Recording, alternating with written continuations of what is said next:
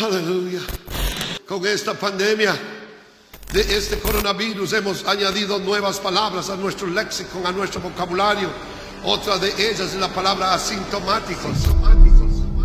Muchos no habíamos usado esa palabra hasta la pandemia. Que es usada en referencia a personas que están contagiadas con el virus, pero que no demuestran ningún síntoma. Bueno, en lo espiritual es exactamente igual. ¿Sabía usted que hay creyentes, líderes asintomáticos, que se hayan contagiados con un espíritu de temor, con un espíritu de miedo, con un espíritu de derrota, con un espíritu de inferioridad? Y nadie lo sabe.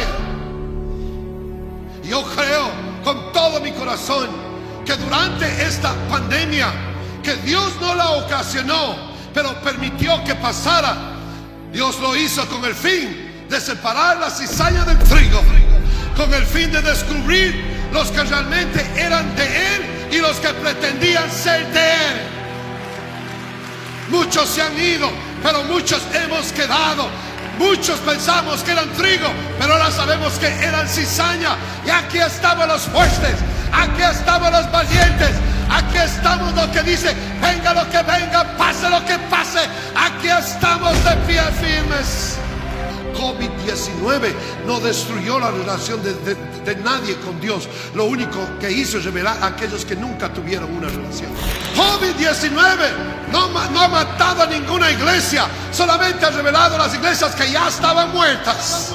Pero aleluya, yo sé que aquí estamos los fuertes, yo sé que está aquí los vivos, yo sé que aquí estamos los que tienen visión. Yo sé que estamos aquí los que creen que los mejores los mejores meses, los mejores años de la iglesia no han quedado detrás de nosotros. Los mejores días, los mejores meses, los mejores años de la iglesia están frente a nosotros. Por lo tanto, lo que el mundo necesita no es una vacuna para controlar el contagio del coronavirus, si la tiene, gloria a Dios. Pero lo que el mundo realmente necesita es un contagio del Espíritu Santo de Dios.